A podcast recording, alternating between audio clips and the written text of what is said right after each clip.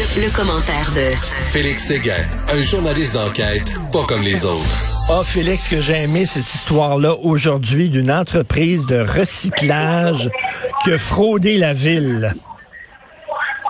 Oui, il s'agit de Ricova. Ricova, c'est une entreprise qui est possédée par euh, Domenico Colibriali et puis euh, l'inspectrice générale de la ville de Montréal a déposé un rapport assassin quant à cette entreprise-là qui fait dans euh, le recyclage et la vente justement de nos ordures recyclables à l'étranger. Alors, je t'explique un peu ce qui se passe. On croit que Ricova, en fait, l'inspectrice générale, Brigitte Bishop, croit que Ricova a floué la ville d'au moins un million de dollars là, sur la courte période où on a observé les, agissements de Ricova.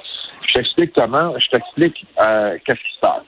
Euh, Ricova là, a racheté une faillite de rebuts solides canadiens. Faillite avait des contrats avec la ville, et c'est Ricova qui s'est trouvé avec les contrats pour euh, exploiter les centres de recyclage de la Chine et puis de Saint-Michel depuis 2020. Elle était aussi chargée de vendre une partie de recyclage, donc le carton, le papier, le plastique, puis d'autres matières pour justement euh, qu'elles soient recyclées de manière éco-responsable. Alors voilà comment, selon le BIG, le stratagème survient. Euh, il semble que dans l'entente entre Ricova et la ville de Montréal, on prévoyait que la ville était pour obtenir sa part de profit lors de la vente du recyclage. Donc, ça se vend ça à la tonne du recyclage. Voilà. Alors, et, c'est là, là le bas blesse pour Ricova. Ricova vendait toutes ces matières, selon l'inspecteur général, à une société sœur qui s'appelait comment, Richard? Ricova International, ben à un prix très bas. Exemple, 100 dollars la tonne.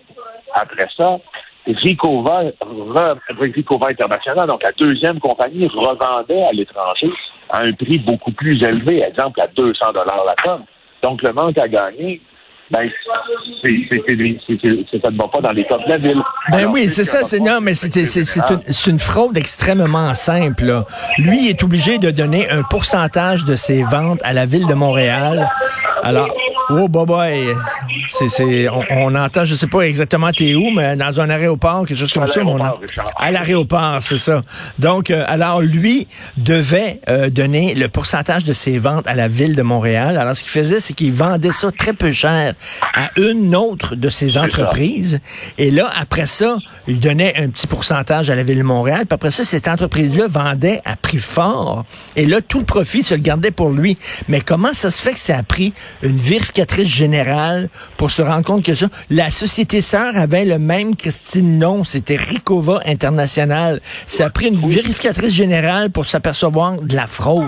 Il me semble la ville aurait dû s'en apercevoir avant. ben oui, au fond, là, ce que la vérificatrice générale reproche à Ricova, c'est qu'il se vendait, il se vendait à lui-même la tonne de recyclage pour que la ville bénéficie d'un prix moindre dans le retour qu'on devait y octroyer. Alors, c'est un peu ça c'est un peu ça l'idée, mais comment ça a pu se passer, puis comment ça a été l'inspectrice générale pour le vérifier, je dirais que dans ta question, il y a toute une réponse. Parce que si l'inspectrice générale, le fameux Big, ne s'était pas mêlé de cette, affaire-là, Richard Bishop, ben, on peut bien se demander pendant combien de temps la ville aurait été euh, d'une telle somme. Alors, euh, tu vois, lui, là, euh, ce que, ce que Colbrialet a répondu parce qu'il a réagi là, euh, par communiqué. Euh, il est évidemment tout à fait contre le rapport qui a été émis euh, s'il oppose. Et il dit que il a réduit considérablement sa marge de profit parce qu'il avait des dangers d'apparence de conflit d'intérêt, et etc., etc. Mais la vérité, c'est que la Ville de Montréal, pas la Ville de Montréal, l'inspecteur général dit à la Ville, écoute, ma recommandation, moi, c'est de bannir des contrats publics l'entreprise Ricova pour cinq ans. Ben oui. C'est un problème énorme, énorme, Richard, parce que euh, ça va voir, là, si, si toutefois, là, on bannit, euh, on bannit euh, des contrats publics, ça va avoir un impact énorme parce que Ricova gère le recyclage d'une partie de l'île de Montréal et dans d'autres villes du Québec également.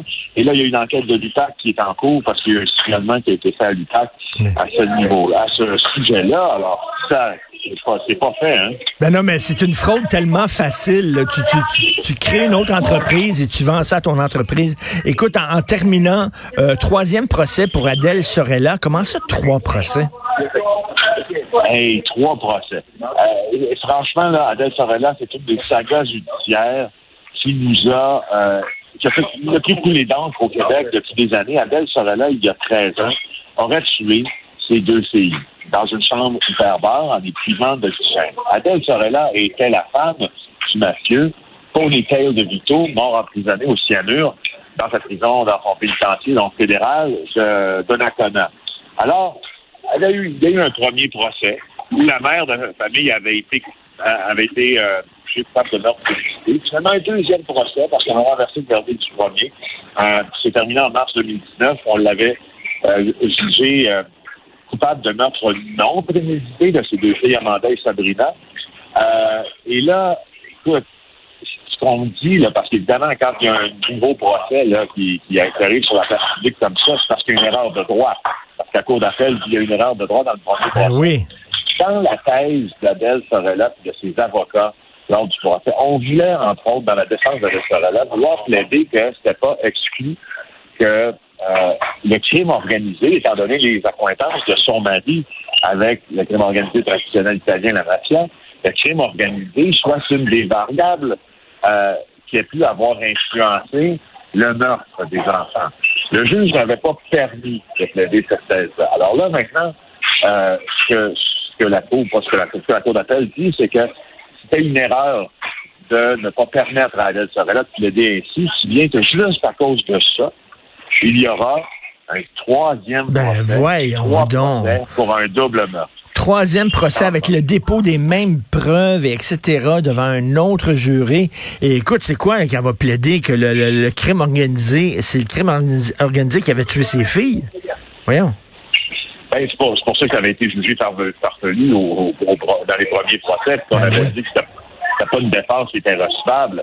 Sauf que, bon, euh, il faut faire attention, les magistrats doivent aussi faire attention lorsqu'ils encadrent la défense d'un ou deux accusés, parce que tu as, le droit de te défendre comme tu veux aussi. Là.